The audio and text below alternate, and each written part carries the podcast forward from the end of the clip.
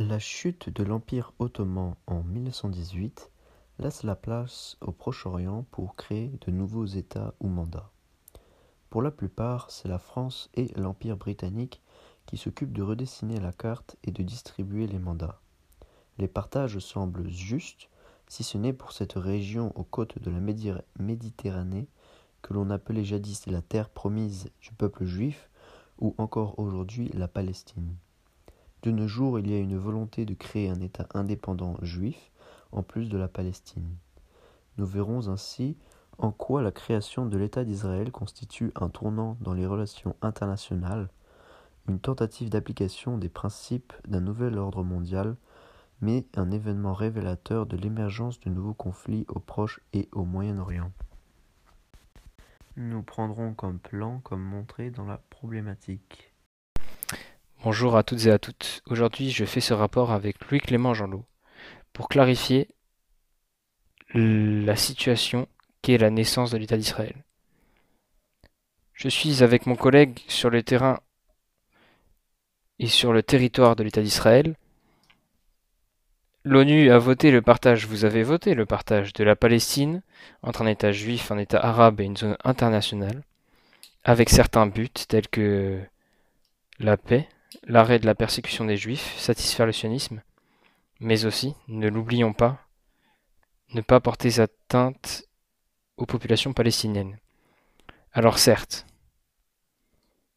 il est vrai que arrêter de persécuter les juifs a été réussi dans la clôture de la Seconde Guerre mondiale, satisfaire le sionisme aussi, puisque l'État juif a été créé, l'État d'Israël a été créé, mais euh, la population palestinienne a été touchée fortement, puisqu'aujourd'hui des centaines de milliers d'Arabes palestiniens abandonnent leur foyer, on peut le voir, et ce principe de paix que nous recherchons tant en ce moment n'a pas non plus été respecté, et au final c'est un échec, puisque cet objectif de paix n'est pas réussi.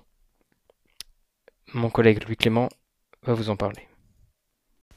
Depuis la fin de la Première Guerre mondiale, les relations internationales avec l'Israël et la Palestine sont tendues. De plus, avec la montée du sionisme en Europe et la volonté de créer un État pour les Juifs en ancienne terre promise, les tensions se lèvent à l'intérieur des frontières entre Arabes et sionistes. Le projet des Britanniques de retirer leur mandat laisse à l'ONU l'occasion de redessiner les terres et de les diviser entre arabes et sionistes en 1947, et pouvoir ainsi s'implanter dans la capitale, Jérusalem.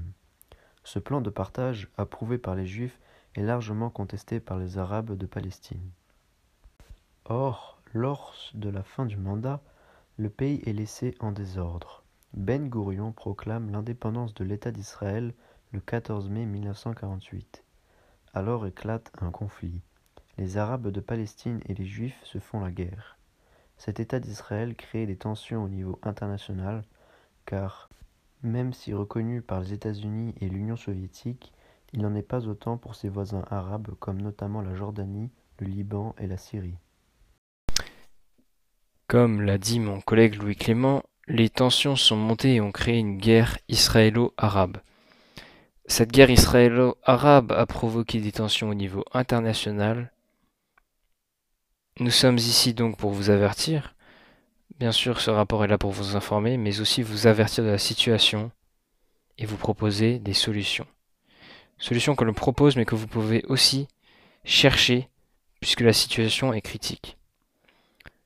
Ce conflit est dangereux pour l'ordre mondial et l'ordre du territoire palestinien. Il faut trouver des solutions. La solution proposée ici est une solution à deux États. Peut-être départager l'État palestinien dans des territoires plus équitables, donner plus de droits aux Palestiniens et, remédier à leur perte de foyer. Mais vous pouvez aussi trouver des solutions et nous comptons sur vous.